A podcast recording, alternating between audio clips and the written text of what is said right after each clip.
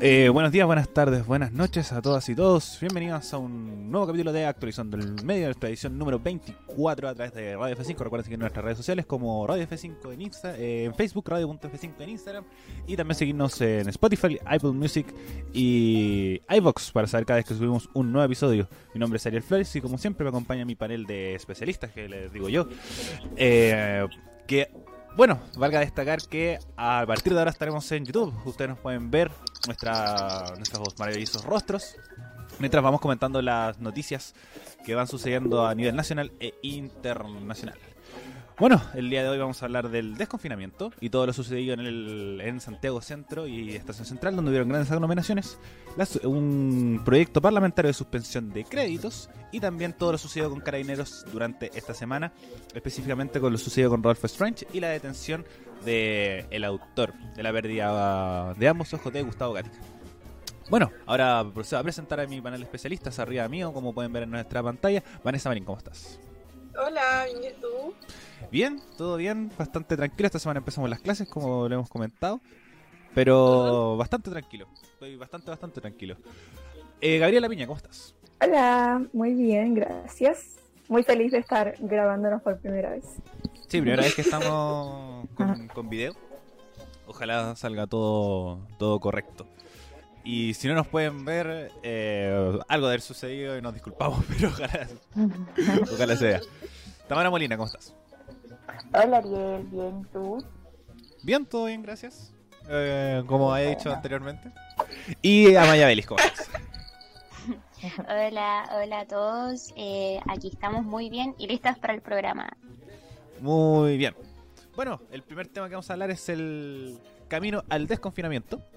Tema que eh, ya hemos tocado superficialmente de varias formas, sobre todo con el plan paso a paso, que va con cuatro, con cuatro pasos que es el paso número uno, eh, las cuarentenas, paso número dos, una transición a un desconfinamiento.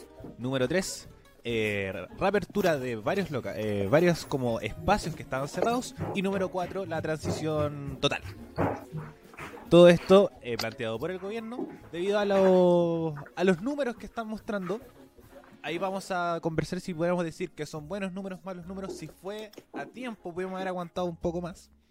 Pero tenemos que es de forma gradual, es decir, a, a medida que las comunas vayan avanzando, tenemos que que este plan va funcionando. El pasado lunes a las 5 de la mañana se desconfinó, o más que desconfinar, pasó a fase 2, es decir, una transición, la comuna de Santiago y Estación Central. La comuna de Santiago, eh, aquí tengo los números específicos,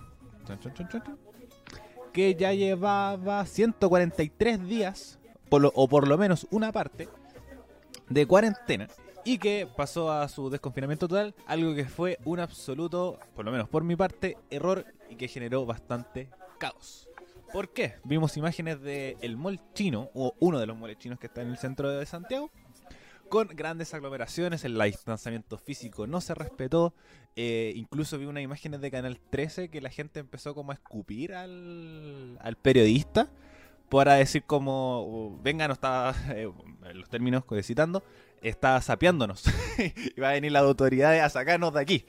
¿Cómo se le ocurre que quieren cu- cuidarnos? Pero bueno, esto fue lo sucedido. Eh, chicas, ahora les voy a dar el pase para que eh, como me colaboren con información y al mismo tiempo opinen sobre todo este plan de desconfinamiento de forma general eh, que está planteando el gobierno. Tami, parto contigo. Claro, sí, como tú decías, este lunes 17 de agosto eh, se desconfinó Santiago y Estación Central y en el mismo día se abrió el comercio, principalmente por el barrio Estación Central, que sabemos que es un sector súper concurrido. Y bueno, ¿qué pasó? El incidente fue en el mall chino, eh, llamado mall chino, en una tienda de ese mall que se llama Tu Outlet. Entonces, eh, pasa que esta tienda hizo ofertas por las redes sociales y mucha gente se aglomeró afuera del lugar. Eran cientos de personas, como decías tú, Ariel, eh, se pudo ver que no había cero distanciamiento social, cero medidas de, de protección. Eh, la gente estaba muy aglomerada eh, y bueno, como decías, también hubo incidentes junto con los periodistas. Eh, la gente estaba realmente vuelta loca. Ahí, bueno, se generó mucho debate, mucha polémica, realmente estaba bien el desconfinamiento, estaba mal el desconfinamiento. Y bueno, ¿qué pasó? Inmediatamente llegaron las autoridades sanitarias al lugar, llegó la Seremia de Salud, Paula Labra, también llegó el intendente de Santiago, eh, Felipe Llegar y también el alcalde, e inmediatamente iniciaron un sumario sanitario, eh, ya que se dieron cuenta que no había medidas de seguridad. Pero también hay que destacar una cosa, que este centro comercial llamado Mall Chino se llama Asia Pacífico. Este es un centro comercial grande. Entonces, dentro de este mall estaba la tienda Tu Outlet, que era la que hizo esta oferta y este llamado que se aglomeró mucha gente. Pasa que este, esta tienda eh, sí tenía agendado pedidos, sí estaba cumpliendo con la norma. Eh, de hecho, el mismo alcalde Felipe Alessandri dijo que esta tienda eh, no había incumplido tanto el protocolo. Lo que sí fue responsable por parte de la tienda fue hacer este llamado por las redes sociales, lo que generó esta aglomeración de las personas y aquí eran precios muy bajos. pero en sí, el mall, el centro comercial grande, fue el que no, no hizo un control estricto respecto a la gente que iba entrando, eh, no se cumplieron las medidas sanitarias, por lo mismo eh, se clausuró y se inició un, sumario sanitario. Eh, y bueno, dentro de todo este contexto y más allá de la información concreta de lo que pasó, se generó este debate sobre qué pasó ahí, o sea, por qué la gente se aglomeró. Realmente había este debate de no entendimos nada, ya que estamos en medio de una pandemia, ahí el foco de contagio debe haber estado en su máxima expresión, pero también por otro lado estaba el debate de los comerciantes, ya que Estación Central es un lugar que mucha gente se va a abastecer de productos ya que los precios son al por mayor. Y eh, al abrir este comercio eh, la gente al tiro fue a comprar para poder abastecerse de cosas.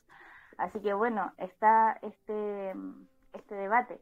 Por mi parte yo creo respecto al desconfinamiento que no fue una buena idea. No fue una buena idea ya que eh, debería haber habido mucho más control, si bien se nota que es un proceso gradual, como lo mencionábamos, del plan paso a paso, paso uno cuarentena y paso dos, donde se, reabre el comercio paulatinamente, eh, faltó totalmente una fiscalización. Eh, ¿Qué hubiera pasado, por ejemplo, si no hubieran llegado los medios de comunicación? Si esto no hubiera sido tan mediático, ¿habría llegado la Seremia de Salud? Entonces igual es un tema bastante importante de analizar. Realmente siento que, desconfinar comunas tan llenas de gente como Santiago Centro y Estación Central puede abrir nuevos focos. Pero también está como el sentimiento encontrado de que qué pasa con la economía, porque la gente tampoco tiene dinero, eh, tampoco puede estar activamente trabajando. Entonces son temas muy importantes de analizar. Yo creo que este desconfinamiento gradual no ha sido muy bien implementado, no estoy de acuerdo con él tampoco. Eh, y bueno, el caso del molchino fue uno de los mayores ejemplos que pudimos tener respecto a este tema. Eh, excelente también, ahí hay otros puntos que tocaste. El tema del desconfinamiento y también el tema de la economía, como si tenemos que en algún momento regresar. Pero eso vamos a ir conversando a la medida que la conversación vaya avanzando. Vanessa, eh, ¿Cómo, ¿Cómo ves tú esto también, el tema del desconfinamiento y todos los puntos que también plantea Natami? el tema de la economía, se habla mucho de decir como la gente vaya a como eh, mucha gente se quejó del barrio alto, pero en el barrio bajo también está sucediendo. Eh, también se hablaba mucho de decir como, oye, es pura gente que va a abastecerse, como decía la dama, y va a vender por redes sociales, puso el 10% en, en un emprendimiento o cosas por el estilo. Sí, em, en verdad yo lo veo como una situación bastante preocupante. Eh, quizá como la manera en que lo, lo dijo la Tami, eh, lo dijo como quizá no entendimos nada. Creo que se escucha el retorno, Ariel si pueda apagar el micrófono. Em, bueno, pequeños problemas técnicos de, de grabar en vivo. Ah, no, no en vivo, pero no importa. Eh, sí, me, lo, creo que lo más que me sorprendió de, de, lo que pasó fue lo que mencionó el alcalde Alessandri, eh, donde él mencionó que la aglomeración de personas no podíamos preverlo. Yo creo que por más que quisiéramos hacerlo, ya está cansada. Eh, por lo menos en ese, en ese, en esa comuna ya eran cerca de 143 días los que ya confinamiento. Se, se, ha notado demasiado, según yo, el, desgasto que hay como mental y físico de eh, lo que implica la cuarentena. No estoy eh, avalando eh, la, la, conducta que tuvieron de irresponsablemente ir a aglomerarse a este local, Pero sí, yo creo que eventualmente era algo que sabíamos que iba a pasar, como el Ariel bien decía, no solo para los sectores quizá más altos, entre comillas, sino que, eh, por ejemplo, acá yo vivo en Puente Alto, como le he comentado algunas otras veces, y la situación es muy similar. Un día, em, a ver, les comento, la semana pasada fue justamente mi hermana y su pareja fueron al supermercado, eh, fueron al líder, que el que queda justamente en el centro de Puente Alto, y tuvieron que llamar a la Seremi de Salud porque había demasiada gente. Entonces, y aún así entendiendo que Puente Alto sigue en confinamiento, entonces para mí es preocupante por ese lado. Y eh, por el otro lado que comentaba la Tami, eh, respecto a la economía, eh, sí, igual el otro día estaba eh, leyendo unas cosas sobre, sobre cómo ha ido avanzando el, el, tema de la economía acá en Chile y en verdad el, escenario no se ve tan mal como, como se esperaba. Eh, según lo que evalúan algunos expertos, es que vino bien, en cierto modo, este, esta, esta, la aplicación de estos proyectos que incluían bonos, porque va generando esta reactivación de la economía propiamente y el escenario se ve mucho mejor que en marzo. En marzo el desempleo alcanzaba cifras cerca del 15%, ahora ha bajado, está cerca del 14,1%, si es que no me equivoco. Eh, entonces habla bien, digamos, de la economía, eh, pero claro, este es un escenario que todavía vamos a estar viendo y que sobre todo va a ser como va a dar más que hablar ahora con el plebiscito que vengan unos meses más, que también va a significar eh, algo muy importante dentro de la agenda. Es muy relevante todo lo que comentas, sobre todo el tema económico, porque valga destacar, y creo que esto es lo, una de las cosas más importantes, que es que la, el comercio no es la base de la economía. Eso es, es sabido. Chile es un país exportador de materias primas y ese es el fuerte económico. El cobre, no si se cae el cobre, se cae la economía. Entonces, como ahí uno empieza a ver si realmente la apertura del comercio es la solución a la reactivación económica o son otras formas. Gaby, ¿qué opinas opinar de, respecto al, desconfinamiento? Tanto lo sucedió en el centro de Santiago eh, y también como lo que tú has visto también en tu comuna. Eh, bueno, primero en cuanto a información, yo creo que las chiquillas ya, ya lo dijeron todo, por lo menos la gran mayoría, y lo más importante. Así que bueno, eh, en lo que respecta a mi opinión eh, sobre lo que pasó en el centro, en Estación Central, con esta apertura del, del mall chino, como le dicen, siento que es como difícil encontrar a quién echarle la culpa. No sé si como que lo veo de esa forma, porque esto de la apertura del comercio creo que requiere de demasiada responsabilidad de todas las partes que están involucradas y siento que es una responsabilidad que aún no estamos como listos para tomar, no sé cómo decirlo. Em, obviamente la gente, yo creo que hay que verlo desde el punto de vista del, como del comercio, lo que mencionaba la Tami. Obviamente, si tú abres un mall chino que vende todos los productos que eh, la gran mayoría, por ejemplo, de los vendedores ambulantes eh, comercializan, obviamente se va a llenar si la tienda que, que, que, vendía los productos que ellos compran anuncia ofertas, obviamente va a llegar todo el mundo. Entonces siento que es difícil encontrar al responsable, como que todos tenemos una responsabilidad aquí, pero al final todos la estamos incumpliendo de alguna forma. Yo entiendo que, que mucha gente obviamente tiene que eh, ir a comprar las cosas a este molchino que se abrió. Eh, el molchino también tiene responsabilidad, eh, las autoridades tienen responsabilidad, como que al final todos tenemos responsabilidad, pero al mismo tiempo nadie se hace cargo de la situación. Entonces es una, una cosa muy difícil y creo que no, no, siento que estemos listos para esta fase 2, sobre todo en, el, en Estación Central, sobre todo en el centro. Hemos visto cómo las aglomeraciones se ven muy claras. O sea, el otro día mostraban una imagen de, de, del pleno centro de Santiago y era como un día normal y corriente, sobre todo también sumando el hecho de que mucha gente ahora tiene dinero por el tema del 10%, eh, también es un hecho que se suma a esto, la gente está saliendo, la gente está aprovechando ese dinero.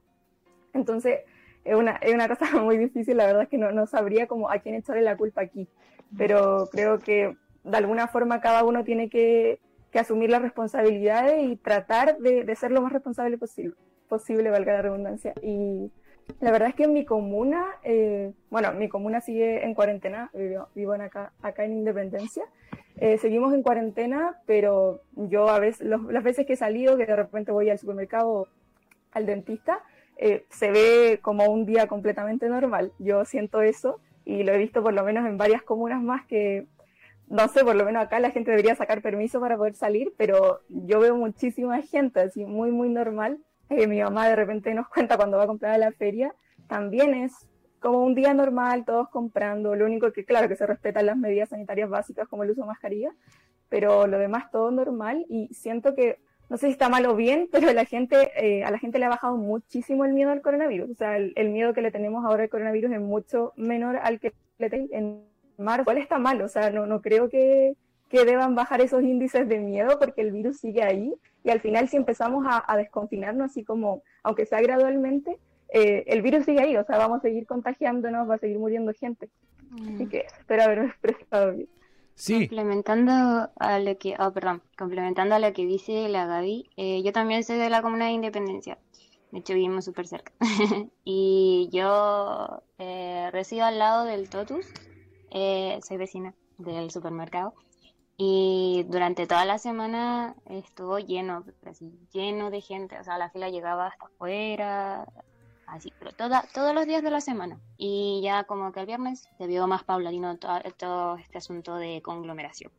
Y respecto a lo, al tema que estamos tocando ahora mismo, em, yo quería agregar que si bien se vio una leve mejoría en Chile durante este último periodo de tiempo respecto a los indicadores, no hay que olvidar que em, eh, Chile tiene uno de los peores registros de América em, en dos indicadores cruciales que son el número de fallecidos y de hospitalizados graves en relación a la población. Eh, creo que es como algo que no hay que obviar. También me considero parte del team que dice que no debería desconfinarse por ahora o si hay un desconfinamiento que sea de manera mucho más pausada de la que se está llevando a cabo hasta el momento.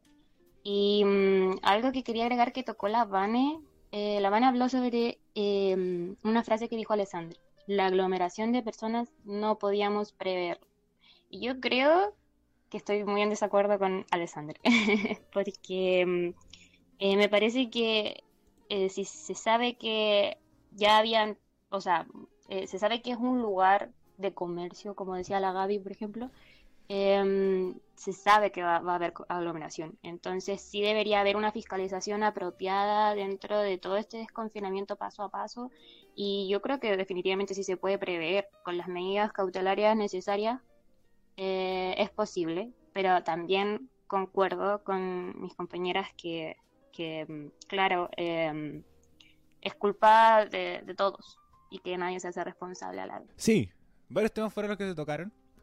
Pero el tema de las responsabilidades también, como todos tienen responsabilidad de esto. Por una parte, el gobierno, por un hecho de, de teniendo tanta comuna que uno puede ir probando, porque ese es como lo que uno eh, tiene que ir primero, así como tanteando, decir, ya sabéis que esta comuna igual es grande, podemos manejarla, por ejemplo, no sé, San Miguel.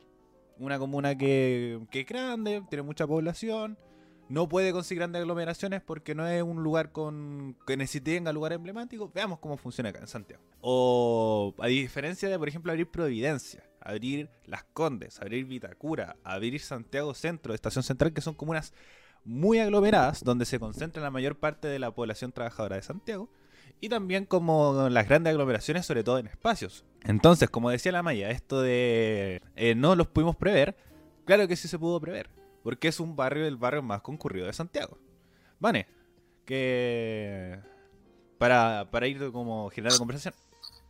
Sí, em, con respecto a lo que dijo la, la Gaby, con que recién me hizo sobre que la gente ya no le tiene miedo al coronavirus, o que no le tenemos miedo al coronavirus, también se debe a lo que estaba pasando ahora en Rusia, si no me equivoco, donde la vacuna ya se está generando y eh, también con respecto a las declaraciones que han salido por parte de eh, París, el ministro de Salud, en donde él ya afirmó que las vacunas van a ser obligatorias para cierto tipo de, em, de rango de, gente que eh, suele ser más tiene un nombre este tipo de personas, pero la gente de más riesgo, las personas de más riesgo. Entonces, eh, claro, como que igual se entiende en cierto modo que la gente diga, ya, bueno, si ya, está la vacuna, aún no está, no está 100% confirmada que es efectiva, pero eh, ellos mencionaban que desde donde se está realizando esta vacuna, que mm, eh, de aquí a esperar a que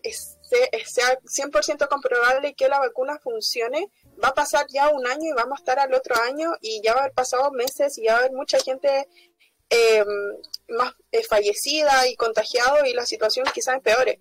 Entonces ellos tomaron la, la vacuna y ya se está produciendo en grandes masas, están comenzando a comercializarla ya y es por eso que, eh, como les comentaba acá en Chile, el ministro ya dijo que va a ser gratis y obligatoria. Eh, entonces igual, como les decía, se entiende en cierto modo que la gente diga, ya bueno, está la vacuna, si ya, ya va a pasar uno o dos meses y ya vamos a estar listos. Eh, pero no, pues, entonces hay que tener conciencia de eso, que aún así tenemos que cuidarnos para que todo salga bien y sobre todo para cuidarnos para el plebiscito, que yo creo al menos es la prioridad en este momento, más allá del 18 y las fiestas, pero que ya las perdimos, pero esto. Es que hay harta hay harto que conversar respecto a eso, porque también el tema del miedo se ha ido perdiendo respecto también al tema de la cifra. Como tenemos pocas cifras es verdad, y como hoy día se confirmó que hay como 1900 nuevos casos, eh, a diferencia de hace mayo que teníamos 5000. Era una cuestión de locos. Es decir, como. Incluso, como no me acuerdo los mínimos de los, mini, los máximos, pero estoy seguro que en algún momento llegamos a los 9000. Si la memoria no me falla. ¿O no? A ver si me pueden comprobar. Voy a buscar la. Sigue hablando, Ya. Pero eso, respecto también a lo que decía antes, el tema de las responsabilidades. Por un lado, el tema del gobierno, tema de la municipalidad también. Como les decía, el tema de que Bakes es un barrio concurrido. Se, eh, como compraba mucho, no lo pudimos prever, como no lo vimos venir del estallido social. Era como en algún momento iba a suceder. Y al mismo tiempo la gente. Si ves que hay harta gente, no te vas a sumar a ese grupo de gente, porque hay un virus porque hay un eh, hay alguna recomendación que es como una distancia física de un metro y cosas por el estilo, a pesar de, decir como ya, venga, hay pocos contagios, pero igual, sobre todo con gente que no conoces. no sabes cómo por dónde ha pasado esa gente. A diferencia, por ejemplo, ya uno se tiene esta como también norma que es como personas que en comunas en fase 2 se pueden juntar cinco personas en un espacio cerrado Producto de que se pueden como desinfectar, puede pasarse como lisoform por las mascarillas, por el cuerpo, las manitos y juntarse. Sí, en ese sentido puede suceder, pero con personas que uno conoce. A diferencia de que esta aglomeración es grandes, que es gente que no conoce. También hay responsabilidad, de, como decía, del molchino. De como poner gente afuera, de decir como tomar la temperatura, eh, ver la cantidad de gente que entra eh, y cosas por el estilo. Entonces como hay muchas personas y eh, como momentos que conglomeraron que esto no funcionara. Se generan estas grandes aglomeraciones y no solamente en el Molchino, esta fue la imagen emblemática. Pero en el barrio Meix había mucha gente, mucha, mucha gente. Pero yo estoy de acuerdo con el plan de desconfinamiento, porque, como les decía, hay pocas cifras y en algún momento tenemos que empezar a sacarle el miedo de salir.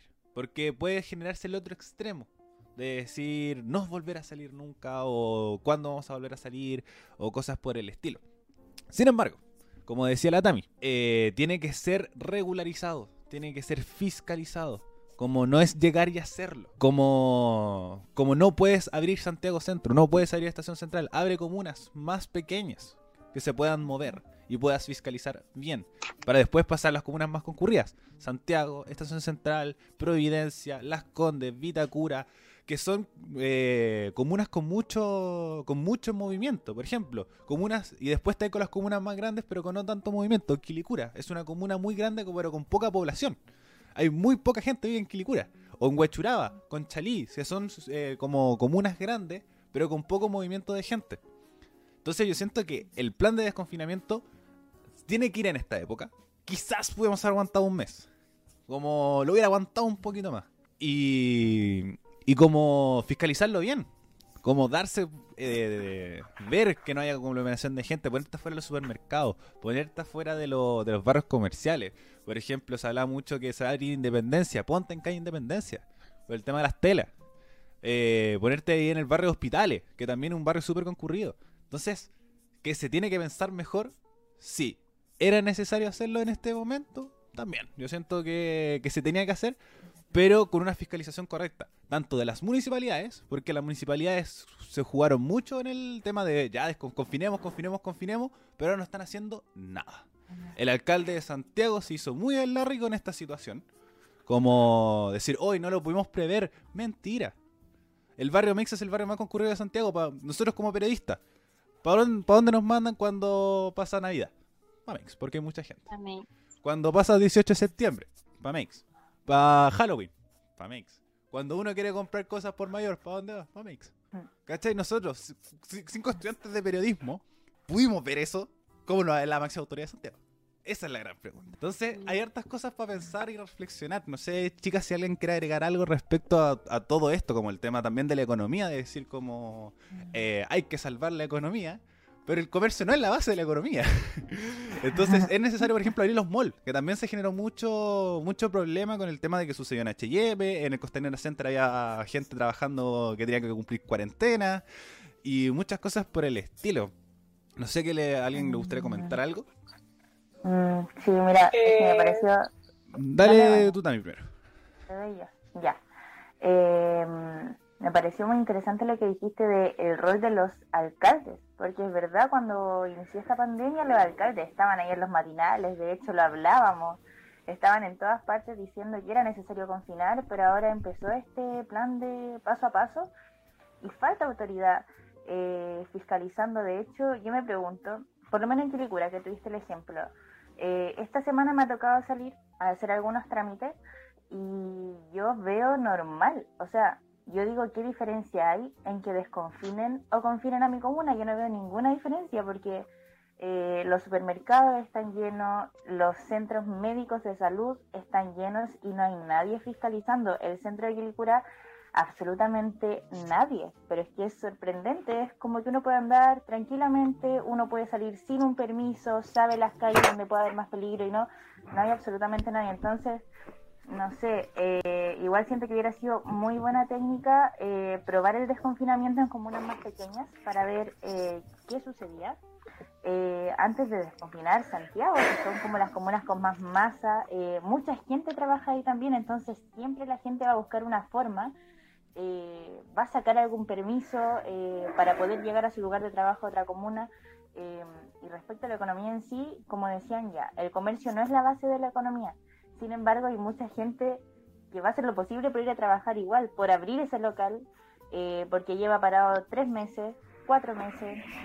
Entonces la gente sí o sí va a empezar a moverse. y no sé, la verdad, bueno, igual es verdad que era necesario desconfinar en algún momento ya ha pasado harto tiempo de la pandemia, las cifras están parejas, están bajas, pero como decía la Gaby en un momento, no sé si estamos preparados como sociedad para llegar a eso. Porque si bien podemos andar todos con mascarilla, de repente uno ve en la calle la gente tiene la mascarilla como por abajo de la nariz. Eh, la gente igual se aglomera. Por ejemplo, el mismo caso del molchilo, eh, del molchino. No sabemos eh, cuál era la necesidad de cada persona que estaba ahí eh, tratando de comprar algo. Sin embargo, en un sentido común, si yo llego a comprar el molchino y veo cientos de personas que hago, me voy y vuelvo otro día, no sé, o en ese momento, ¿por qué la autoridad del, del mall no dijo, ¿saben qué? Vamos a cerrar en 100 personas, los demás se van, hoy día no atendemos? Y se sacaba esa aglomeración de alguna forma, pero nadie dijo nada, nadie hizo nada. Entonces hay muchos temas que evaluar. También lo del plebiscito. O sea, desconfinamos justo en este mes. Eh, la gente, como decían, está perdiendo el miedo. Eh, ya no le tiene tanto miedo al coronavirus. Va a llegar septiembre. Aquí en Quilicura ya a lo mejor vamos a estar confinados, pero las personas sí se van a poder juntar en familia en sus casas porque no hay fiscalización. Uno sí se puede movilizar. Eh, y ahí van a haber hartos focos de contagio y yo creo que por octubre, esperemos que no, pero en octubre yo creo que las cifras sí van a subir porque la semana de septiembre las personas se van a relajar, se van a juntar, van a salir a comprar y es una realidad y eso sí es algo que se puede prever a, diferencia de lo que dijo Felipe Alessandri. Entonces yo creo que por lo menos eh, durante todo este tiempo ya llevamos en el paso a paso, se tenga una buena fiscalización en la semana de septiembre porque yo creo que esa es una fecha clave en donde yo creo que sí o sí van a tener que poner algún límite, no sé, de permisos semanales eh, o algo que, que restrinja un poco el movimiento, porque de verdad esa semana, si ya se perdió el miedo ahora, imagínense en septiembre, que es una época de festividad, que uno quiere juntarse con la familia, que quiere salir a comprar cosas ricas, comer. Ahí hay un gran trabajo de todos, de las personas, de ser conscientes de, de tener presentes de que estamos en una pandemia, de no relajarse tanto, y también de la autoridad sanitaria y de los municipios que ahora no han estado presentes y es muy necesario que en este momento estén fiscalizando y estén donde está la mayor parte de aglomeración de gente, así que se viene un desafío súper grande yo creo para la semana de septiembre. Eso ahí es un punto bien importante. Sí, eh, en realidad con respecto a lo que decías de, de, por ejemplo, de hacer trámites, que es lo que usualmente la gente suele, por lo que, por lo que usualmente la gente suele aglomerarse, eh, también quizás no es tan relevante quizás no se ha conversado tanto, pero eventualmente debería haber sido algo que se conversó, eh, que se debiese haber conversado en un inicio, perdón, es la tramitación de trámites, valga la redundancia, perdón, eh, online. Siento que el gobierno está muy al debe con eh, la actualización de las plataformas para realizar estos trámites eh, en, en, varios aspectos, eh, para la toma de horas médicas, para el fondo, lo, esto de las pensiones, 10%, como que las fallas abundan, se entiende igual que por parte de la, eh, la aglomeración, que por ejemplo lo que pasó eh, para el 10%, que muchas eh, AFP se caía el sistema, etcétera. Pero el gobierno también siento que está incumpliendo por esa parte, siento que hay un déficit súper grande en eh, poder hacer llegar que la gente no tenga que salir de sus casas porque puede hacer el trámite online. Por otro lado también, bueno, sí, eh, dentro de la misma línea, es que eh, me llama la atención igual que para evitar eh, eh, justamente este tipo de aglomeraciones, sobre todo para la gente adulto mayor, que entendamos eh, también no se manejan tanto con el internet, con las plataformas online. También no sé si puedo hablar de algún tipo de capacitación, pero sí valoro mucho las comunas que, por ejemplo, acá en Puente Alto se realizó que ofrecieron buses que ofrecían wifi gratis a distintos sectores de la comuna, sobre todo, para, sobre todo perdón, para los barrios, digamos, entre comillas, más bajos.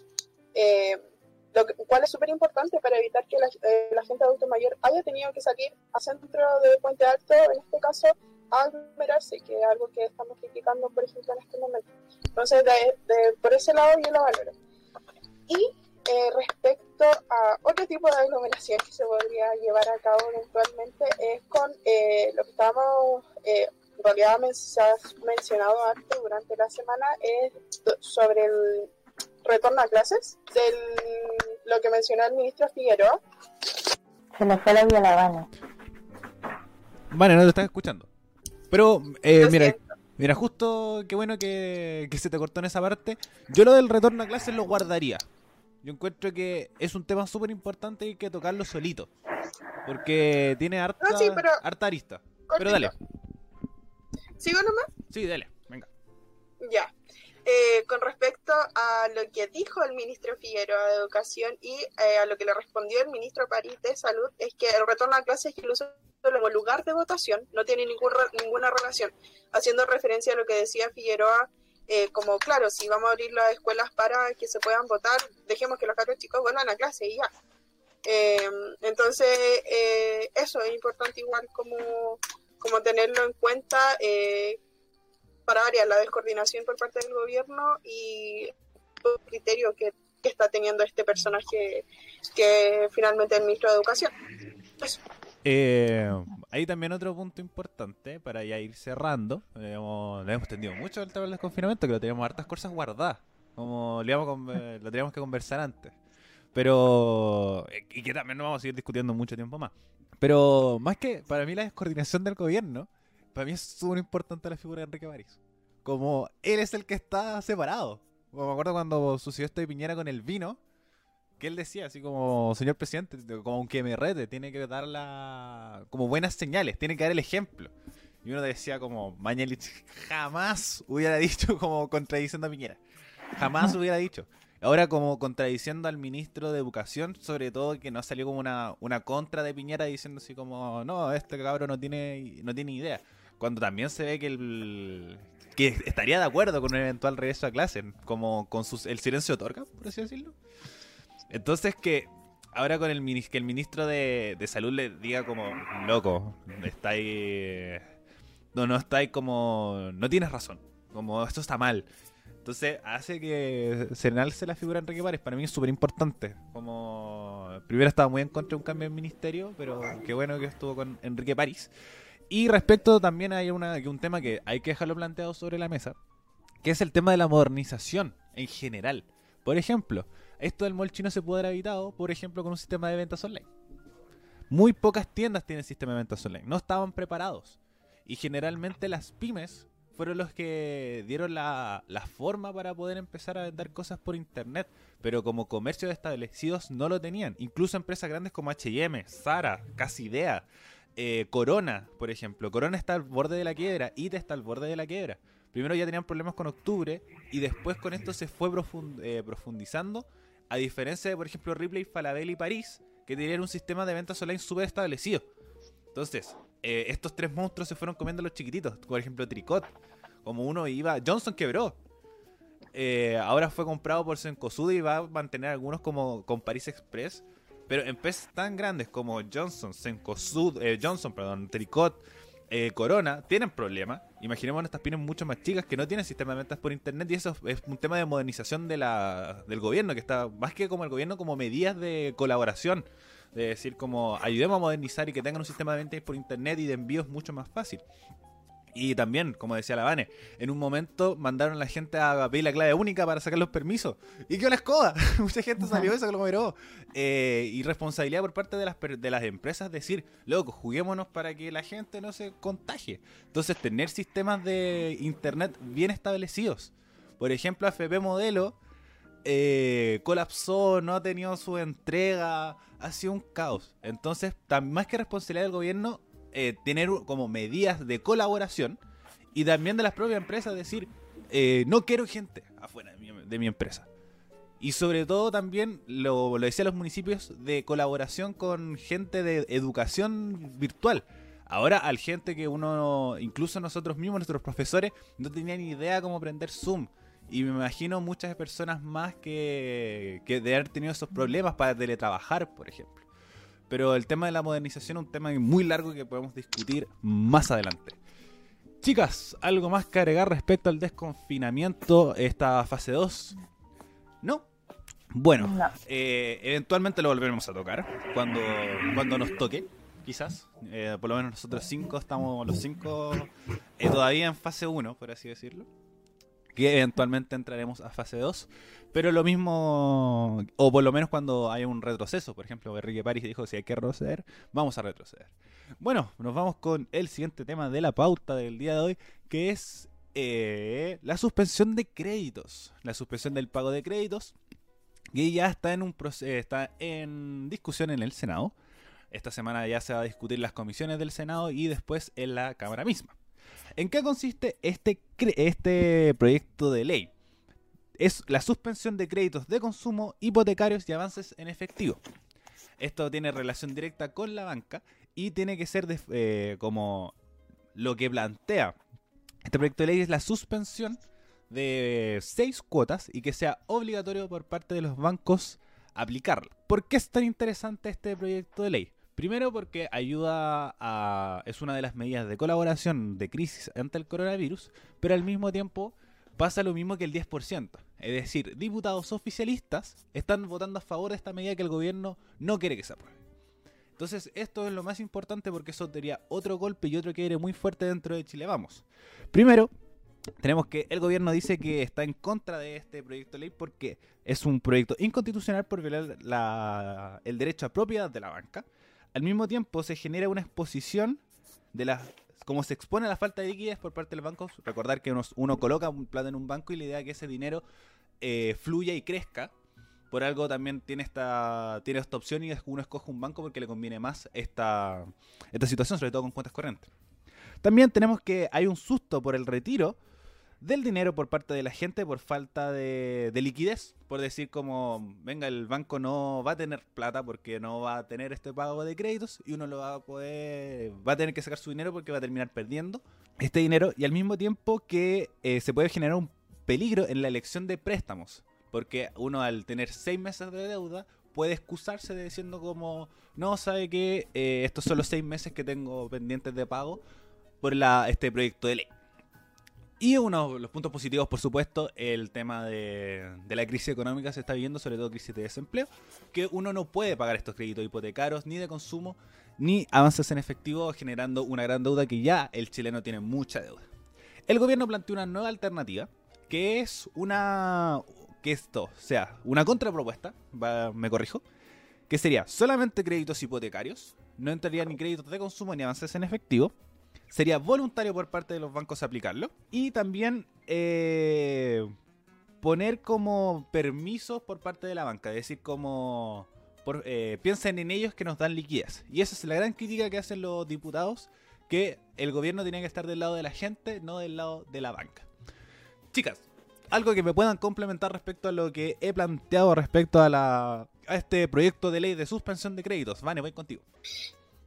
Eh, sí, como bien planteabas, Ariel, em, este tipo de eh, perdón, beneficio que se le entregaría a las personas está dirigida para distintos mecanismos, o al menos eso contemplaba en un inicio antes de las, eh, digamos, como acotaciones que hizo el gobierno.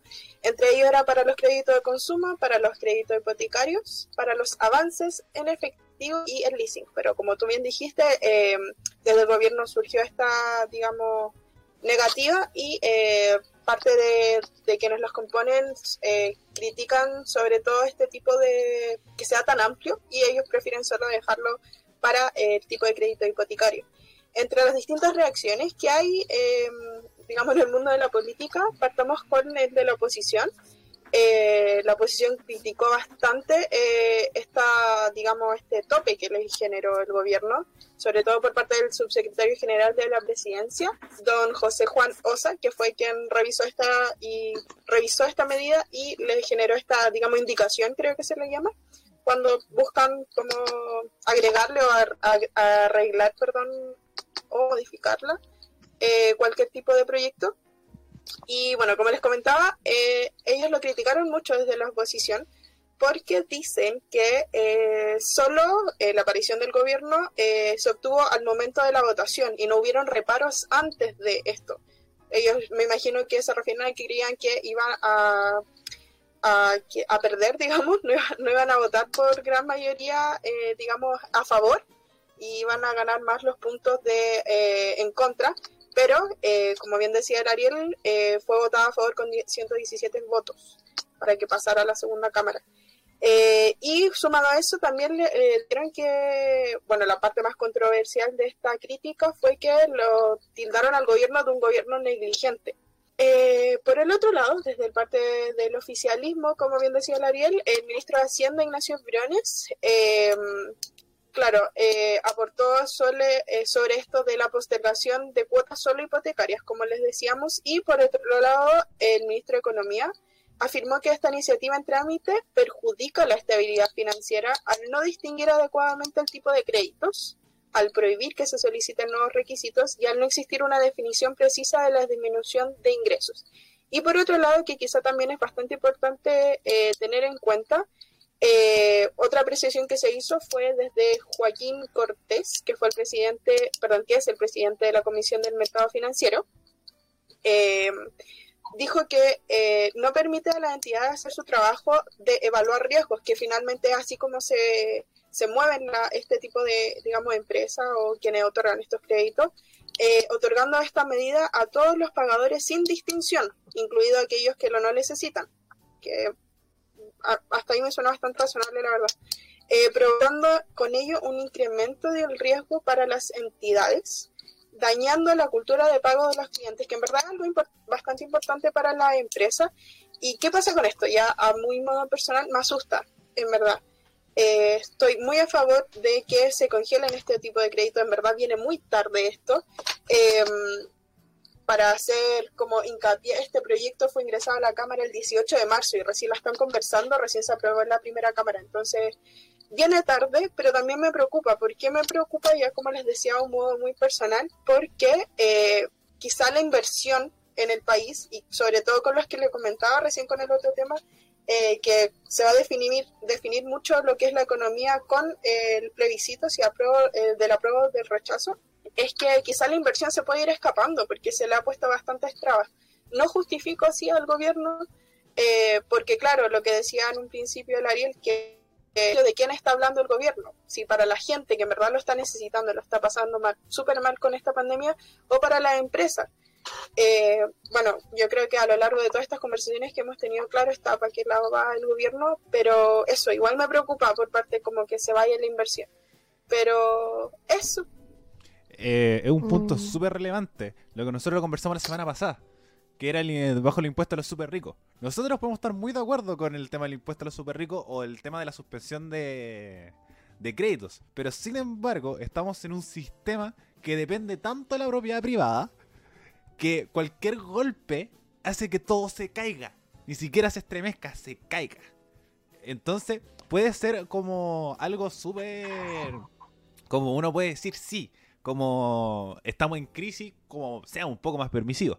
Pero pasa que el 85% del país depende de la inversión privada. Y los bancos son la base también de la economía. Sobre todo con el sistema neoliberal. Y al mismo tiempo, el gobierno sigue con esa defensa a la, a la propiedad privada por lo mismo. Pero ahí va el otro giro, que es el tema que eh, va quitando responsabilidades como se va quitando responsabilidades ante la gente. Como este estado prestamista y no estado Garenta. garante. Es gracias a Maya. Eh, entonces, eh, ahí mantiene como la duda de decir, es como, está bien, pero, ojo, con cuidado, calma. Hay que como irlo por ese lado. Pero bueno, ve- ver para, para suceder, porque al mismo tiempo el 10%, como decíamos, fue una media parche, ya se está acabando el dinero del 10%. Y todavía no Mm. se reactiva como el tema de los trabajos, todavía no hay, por ejemplo, o sea, eh, las reaperturas, uf, ya vemos, ya lo conversamos cómo iba a ir, así que hay harto, como harto, harto pero por ahí. Chicas, Amaya, voy contigo para ver si tienes algo más que complementar respecto a la solicitud, a este proyecto de ley de suspensión de pago de créditos. Sí, la verdad es que tengo algunos puntos que tocar. Eh, para empezar, quería como igual eh, decir que em, este, este, este proyecto planea que, em, que la persona pueda pagar la deuda al final. Es decir, no es que se condene como, bueno, no, no era por, por si no quedaba claro. No es que se condene la deuda, sino que es algo que pasa como a pagarse después.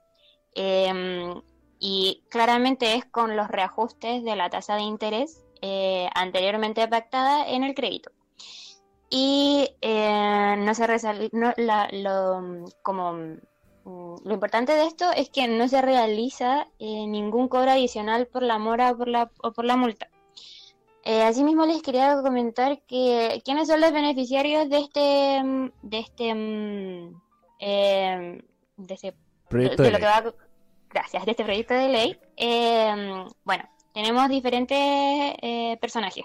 Están quienes estén dentro del 70% eh, de la población que eh, registre los de menor ingreso. Eh, están por otro lado los beneficiarios del ingreso familiar de emergencia. También tenemos a quienes eh, perciben el seguro de desempleo y también a los trabajadores independientes que han, que han tenido una disminución dentro de sus ingresos eh, en medio de este periodo de tiempo. Y aparte también eh, tenemos los, los- bueno, las micro y medianas empresas que se destacan aquí dentro de este mismo punto, que no excedan ingresos anuales de 75 mil UF. Creo que, creo que era importante destacarlo. Y ahora quiero ir con, con lo que hablaban ustedes. eh, como decía Ariel, y Vanessa, eh, sí hay una resistencia por parte de la moneda, de la Comisión del Mercado Financiero y también de los bancos. Eh, y como, como Ariel contaba en un principio, hubo una contrapropuesta, por así decirlo, por parte del, del gobierno, eh, a lo que los parlamentarios se resistieron completamente. Y quiero destacar una frase que dijo el diputado de eh, RD, es, Renato Garín, Sí, Eh, de, de re- Revolución Democrática. Exacto, que dijo, la crisis golpea a las, a las familias en los créditos de consumo, especialmente con el retail. Es decir, la indicación del gobierno se limita a las hipotecas y desconoce completamente el problema del sobreendeudamiento de consumo.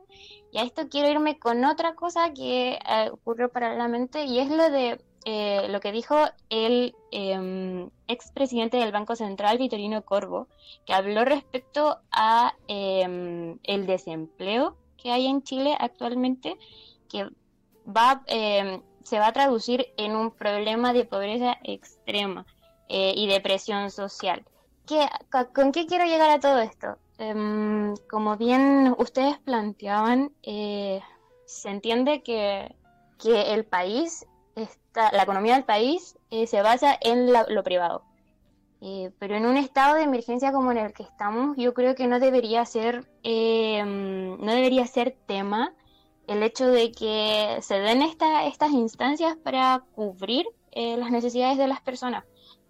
Ni siquiera se cubren las necesidades, simplemente son soluciones parche, porque igual eh, son cosas que van a, uno va a tener que pagar después, ¿se entiende? O por ejemplo con esto del 10%, que es plata que al fin y al cabo uno saca y se acaba.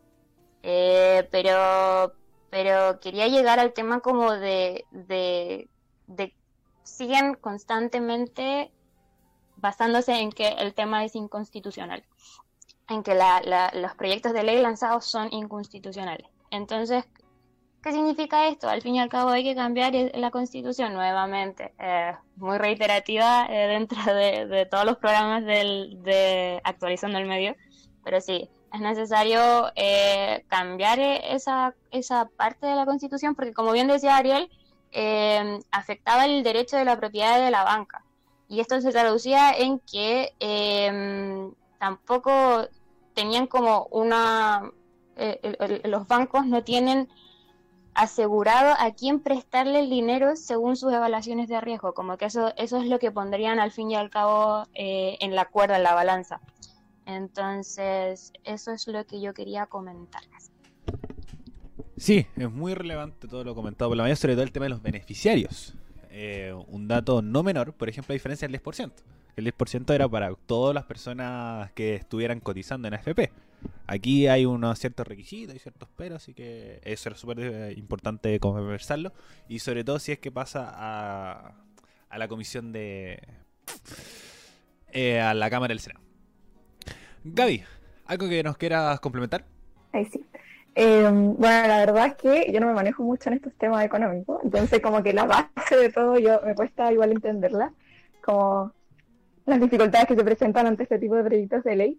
Lo único que estaba, bueno, buscando información como algo muy básico respecto a lo, endeudados que están los chilenos, que yo siempre se menciona en típicos reportajes de la, de, bueno, de la tele, de los diarios, que en Chile hay mucho endeudamiento, entonces busqué si había alguna cifra y encontré una eh, nota que hizo BioBio Chile el jueves 11 de junio del 2020, que era como la más actualizada, en la que pusieron que según datos de chiledeudas.cl, en Chile existen casi 5 millones de morosos financieros, cifra que de acuerdo con el director de la institución, Guillermo Figueroa, continuará creciendo en los próximos meses a causa de la pandemia, obviamente por el coronavirus.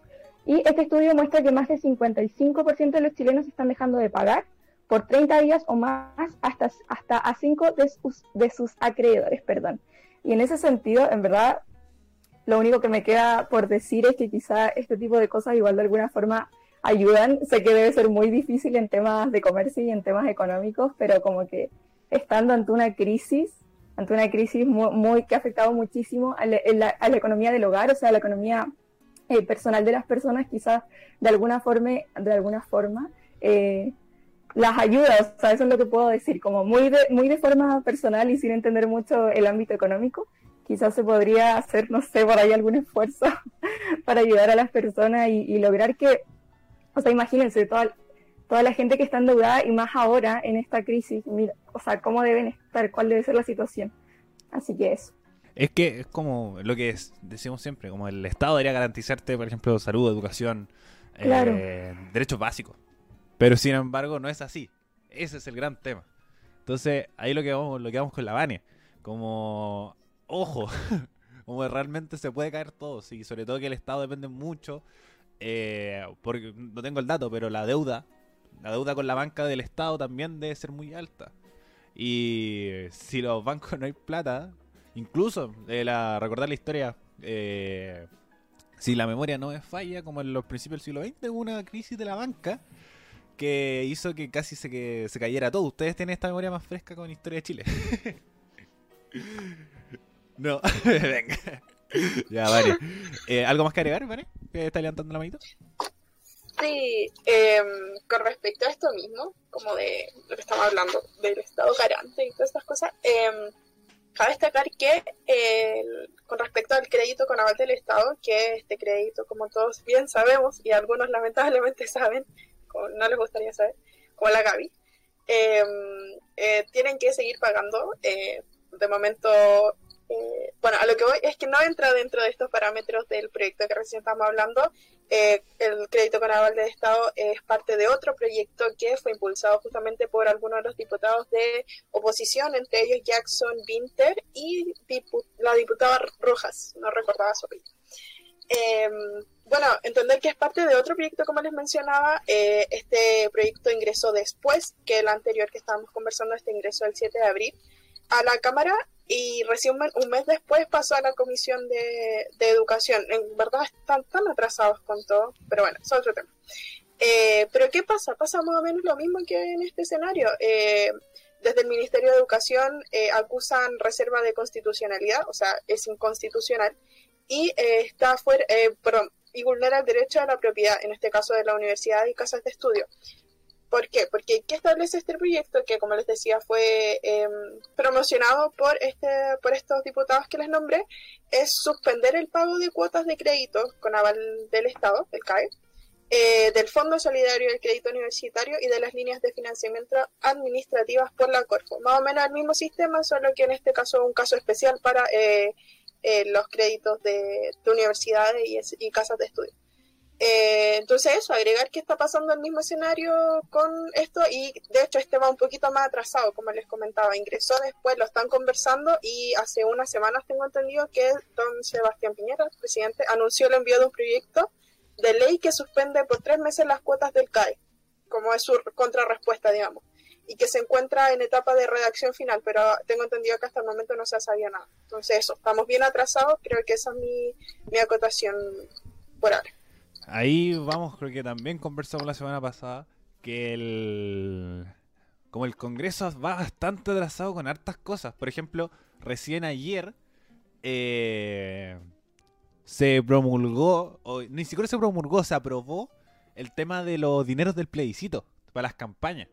Y quedan cuatro días, cuatro días para la campaña y todavía no se tenían regularizado los gastos. Y además es de una forma súper injusta. Bueno, para el rechazo, valga destacar. Porque es por partido político. Y el apruebo tiene 22 partidos políticos y el rechazo, si no me la memoria no me falla, son 4. Entonces, como el gasto de la prueba va a ser mucho más grande que el del rechazo.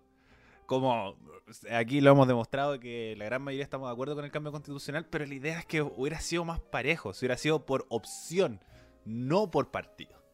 Entonces, eh, es una es una, algo que va súper atrasado cuando esto debería haberse hablado en marzo. en enero. Porque ahí, ahí va a comenzar el tema del plebiscito. No ahora.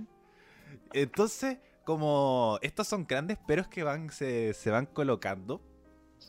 Y que tenemos que tener que seguir conversando a lo largo del programa, Vane. Ah, también está levantando la manito de nuevo para este tema. Cortito.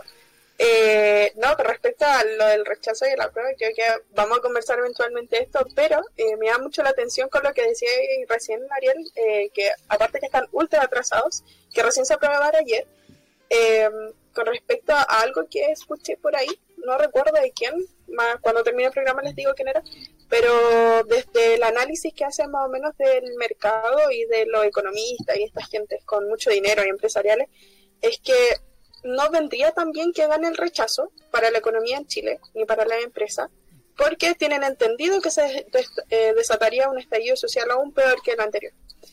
Eh, entonces, la economía de Chile se vendría a las pailas, peor.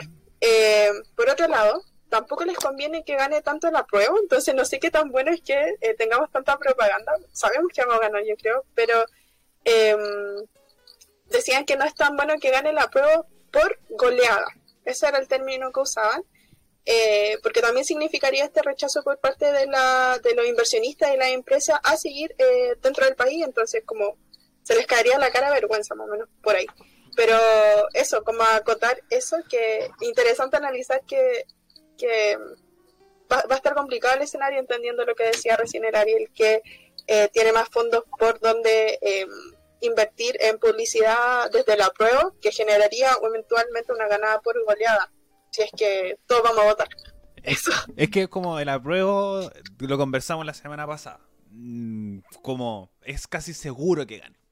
Se- Sea por un 50 o sea que las cifras que decían que era un 66%, pero es lo más probable que suceda.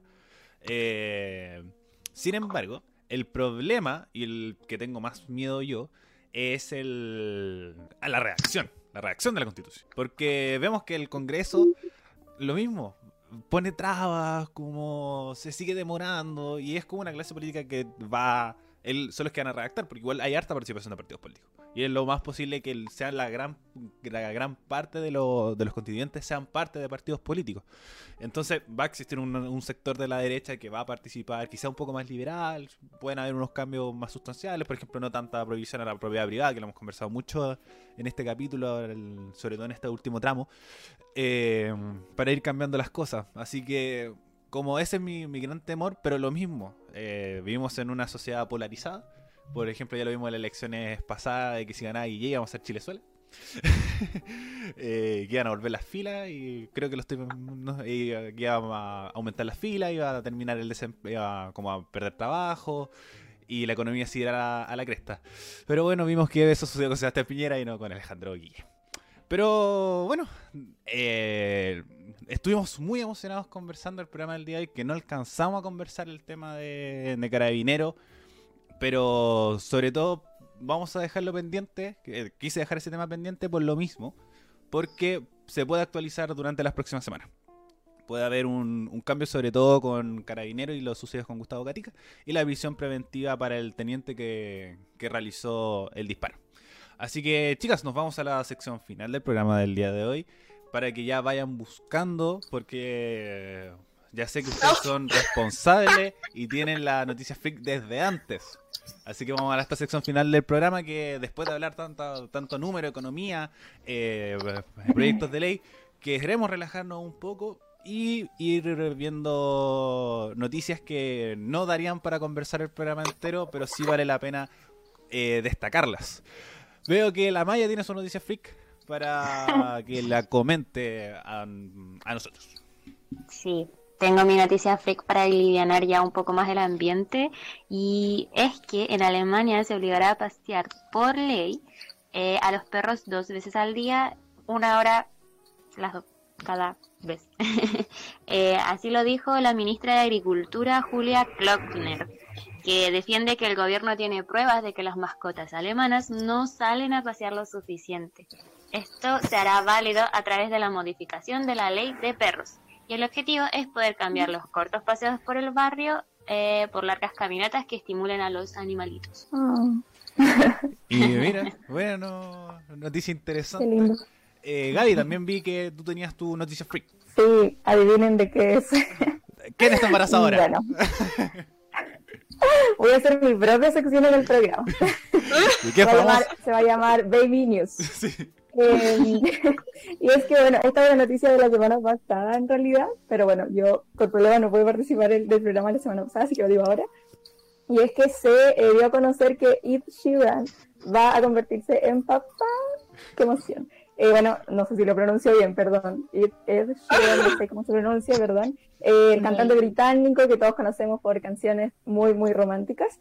Eh, junto con su esposa, llamada Cherry Seaborn, no sé cómo se pronuncia, eh, van a tener a su primer hijito. Lo curioso de esto es que lo sacó el eh, The Sun, el medio The Sun, eh, y comentaron que por todo el tema de la cuarentena no se había no se había dado a conocer este embarazo, por lo que ya se encontraría como en una fase final, como que ya falta muy muy poquito para que nazca su hijo, así que eso. Estoy muy feliz por Sheeran. ¿En serio? Yo no tenía idea. Estoy impactada. Bueno, igual lo dudo con The Sun. Oh, The Sun no es un, Pero lo, lo han- un- un diario que tenga mucho prestigio que digamos. Ahí la dejo. Ah. Eh, igual está en, en otra hola.com, no, pero, en varias. Ojo con Ah, hola igual. Hola igual. es Hola bueno. igual tiene... Eh, Bueno, les aviso en que vaya la otra semana, les cuento. Me voy a ir actualizando eh, sobre el hijo de Sheeran o cualquier persona en la farándula. ya. Estoy, estoy impresionante que como todos los capítulos hay alguien embarazado de, de la farándula. Sí, Estoy hay un baby boom brutal. Sí, es que se habla mucho de eso, de la, como la generación COVID, incluso agregarían decir. Sí. Porque ahora causa las cuarentenas van a ser muchos niños.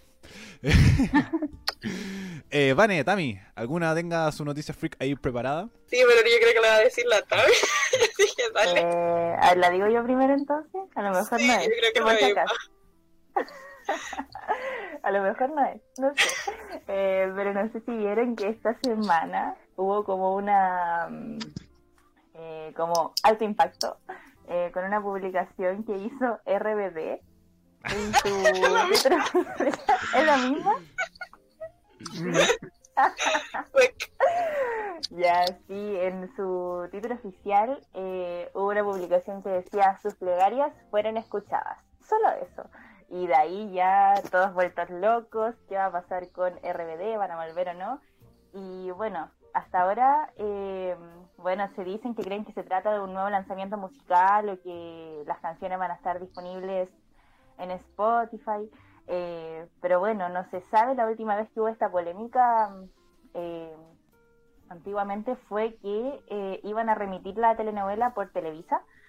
Y ahora volvió esta polémica, pero no creo que vuelvan, ya que Dulce María está ahí a punto de parir. El baby boom atacó también RBD. Entonces, eh, ahí estamos en, eh, atentos para ver qué pasa, que yo era muy, muy fanática, los amo. Así que yo feliz que vuelvan, voy a estar en primera fila cuando se pueda ir a un concierto. Perdón, Vane, Ya te vaya dije que tu de- noticia. no, No sabía que estaba embarazada. Ah, fuck. Está, está todo, está Eh, todo embarazado. Mientras no sea uno de nosotros cinco, todo bien. Por favor. Por favor. eh, ya, fui a nuestro querido fuente de noticias, Mega Noticias. Y yo no me había enterado de esto, no sé por qué lo estaba esperando hace mucho tiempo. Estrenaron ayer eh, la nueva temporada de Lucifer en Netflix, por si la quieren ir a ver. Yo pensé que la iban a estrenar el 27, no sé por qué había llegado el 27. Pero ya está en Netflix para que la vayan a ver. Eso es el dato. Es buena. Uh, justo se pegó. Pego. Justo te pegaste, Vane. Bueno, se pegó. No, lo que sé, lo único que he visto de Lucifer es que como Lucifer es muy mino. Como, Sí, eh, lo Oye, único que... aquí dicen, aquí dicen que No esta temporada, recién lo estoy escuchando. No, y aquí como... dicen que sí, esta temporada dice que va a abordar el movimiento Black Lives Ah, sí, bueno. Matter. va, a estar, va a estar presente. Y también como que hablaban que Grey's Anatomy iba a tocar el COVID en la nueva temporada. Sí, Así que es súper interesante. Ya voy yo con mi noticia freak, que más que una noticia es una efeméride. Que el día de hoy se cumplen 10 años del accidente de la mina San José. Un 22 de agosto eh, sucedió esta, este accidente que conmovió a todo Chile. eh, que eh, sorprendentemente hizo subir la popularidad del presidente Sebastián Piñera con su ministro Lawrence Goldberg, que 33 mineros. eh, no, me corrijo.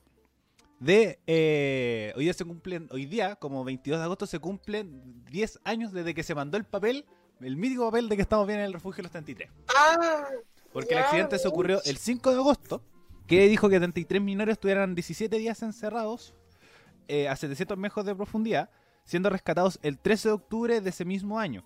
Pero como lo que más se recuerda es este papel que también Sebastián Piñera paseó por todo el mundo, mostrando Sí. el estamos bien en el refugio de los 33.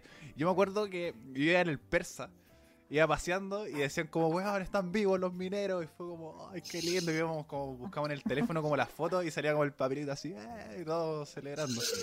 Eh, emblemático el tema de los mineros, sobre todo... Como- histórico Sí, como... eh, tiene un récord Guinness, como la, la mayor cantidad de personas sobrevivientes bajo tierra. Eh, así que hay harto que visualizar el tema de los mineros. Que es súper interesante, como a mí me llamó la atención, sobre todo que aumentó la popularidad de Lawrence Goldberg, ministro de Minería del momento, y de Sebastián Piñera, eh, actual presidente, de la República. Que si, bueno, si, si los mineros, como o sin estos accidentes que sucedieron como el terremoto y los mineros, eh, nos sale de nuevo ahora. Así que también hay que mirarlo con perspectiva. Bueno, chicas, vamos a llegar a nuestra tercera sección del programa, que es la frase de la semana. Eh, como buscamos siempre en esta, en esta parte final hacer como nuestras reflexiones, cierres, eh, a través de una sema- eh, a través de una frase, de una palabra que haya marcado nuestra semana tanto personalmente como a través del mundo noticioso, político eh, en nuestro país y tanto internacionalmente, pero esta vez solamente de lo sucedido en nuestro país. Bueno, ustedes pueden ver su, las caras de reflexión de, la, de las chiquillas, cosa que antes no podían.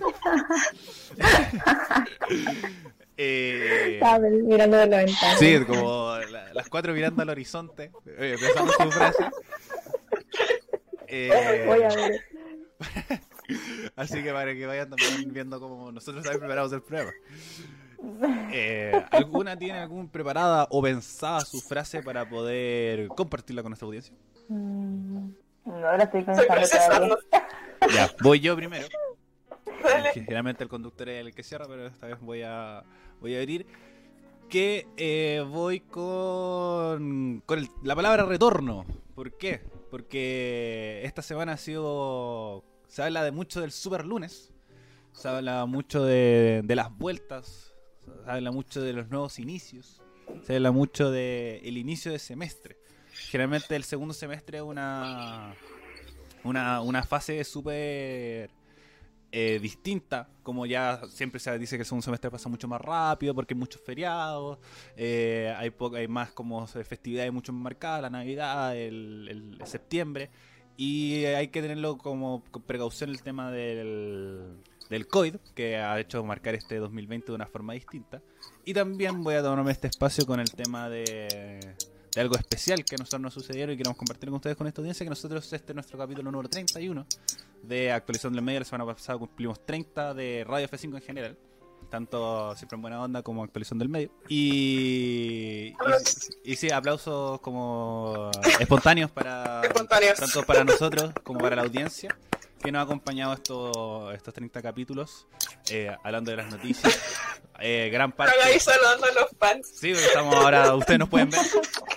Y por eso también decidimos pasar Los el queremos. tema de- del video que ustedes nos pueden ahora seguir en nuestro canal de YouTube, Radio F5, donde están nuestros, algunos de nuestros programas, no todos, pero que nos pueden encontrar todos nuestros programas en Spotify, y eh, iVoox y Apple Music. Ya, rellené bastante para que ustedes pudieran decir su, Ya, ya la tengo, palabra. ya la tengo. Así que bueno, voy contigo, Gaby. ¿Me escuchan bien? Como que a veces siento Muy- me no, muy, muy bien. Sí, ya. Eh, voy a hacer alusión a algo que mencioné durante el programa, que es la palabra eh, responsabilidad, Eh, considerando que ya estamos entrando en el proceso de, de desconfinamiento en varias comunas, por lo menos de aquí de la capital. Así que voy a decir responsabilidad porque siento que no está clara de quién es la responsabilidad. O sea, como que siento que la responsabilidad es de todos, pero al mismo tiempo no es de nadie. Entonces, también hacer un llamado a que siempre que se pueda ser lo más responsable posible para que así logremos salir luego de esta crisis sanitaria. Eso. Eh, chicas, ¿alguna otra que tenga su frase ya preparada? Veo a la Tami con, con convicción. Sí, sí, eh, yo creo que eh, me quedó mucho una frase que dijimos también durante el programa que fue la falta de miedo.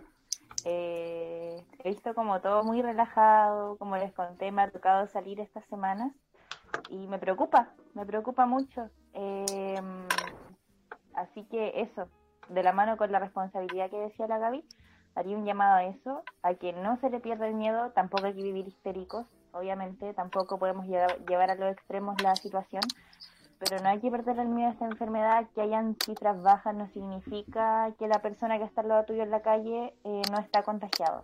Así que tratemos de quedarnos en la casa, de salir cuando sea necesario, si es que se puede quedar en la casa, quédese, aguante lo más posible para que no le afecte esto a su familia eh, ni a sus seres queridos, que igual es, es grave el COVID, no es, te puede pillar bien o te puede pillar mal, es, hay dos opciones, entonces mejor prevenir que lamentar, así que me quedo con ese llamado también a, mm, a la responsabilidad y a no perdamos el miedo a lo que está pasando, seamos cuidadosos.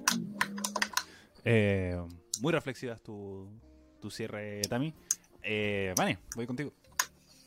Ya, sé si una palabra, más bien una frase. Eh, quizá va más por el lado esperanzador, espero. Eh, como que sigamos la lucha, sigamos buscando justicia. Eh, justamente se nos quedó un tema en tabla durante el programa, fue el tema de Gustavo Gatica, este estudiante que por efectos de un, vamos a decir carabinero, eh, don Claudio Crespo, fue le quitaron su ojito, entonces su- sus dos ojitos, entonces ahora él carece de visión, entonces eso, como que igual eh, es fuerte el tema, el- tampoco quisimos tocarlo ahora entre por falta de tiempo y como por delicadeza igual. Em, pero eso, sigamos, sigamos buscando justicia, no nos cansemos. Por suerte ayer se levantó em, que este ex carabinero em, quedara con prisión preventiva, se le dio un plazo de 90 días, pa- 90 días perdón, para continuar la investigación, pero eso, después de meses de, de que no pasara nada, por fin hay un poco de esperanza en que pueda haber justicia con todos los delitos y todo lo que pasó y que eso, que duro, pero eso. Eh, sí, es un tema que hubiéramos querido tocar, pero por temas de tiempo y, y para no alargar esto mucho más. Pero de un tema que queda pendiente, que queda pendiente de conversar. A Maya, eh, cerramos contigo. Ya, yo voy a colocar, me cuesta en realidad porque no, no tengo como una palabra en específico, pero voy a decir templanza, eh, porque eh, me gustaría eh, hacer como quizás el llamado a, yo sé que todos vivimos una situación muy distinta, pero a tratar de calmarse, de conservar esa estabilidad, es dar eh, la paciencia. Eh, dentro de esta cuarentena no es fácil, no es fácil para nadie y, mm, y, y eso, Mira, eh, bastante reflexivas, eh, reiterando lo que hemos conversado desde marzo, el tema de la cuarentena, pero estábamos cada vez más cerca. Así que de esa forma estamos cerrando el capítulo número 24 de Actualizando el Medio. Eh, mucha primera vez a través de, de imagen. Ustedes también nos pueden escuchar por Spotify, Apple Music eh, e iVoox. Y también nos pueden ahora empezar a seguir por YouTube para que nos vayan viendo también cómo vamos, vamos funcionando y si la hace también más cómodo por YouTube. Chicas, eh, muchas gracias por haber participado en el programa del día de hoy. Y eh, a ustedes como audiencia también les agradecemos por haber llegado hasta este punto. Quédense en su casa si es que no es necesario salir. Recordar que todavía estamos, todavía existe el COVID-19, no es una mentira, no es una invención de Bill Gates. Edúquese lo más que pueda, respete para que lo respeten. Y nos estamos escuchando la próxima semana en el nuevo capítulo de Actualizando el Medio. Adiós. Adiós. Chao. Chao.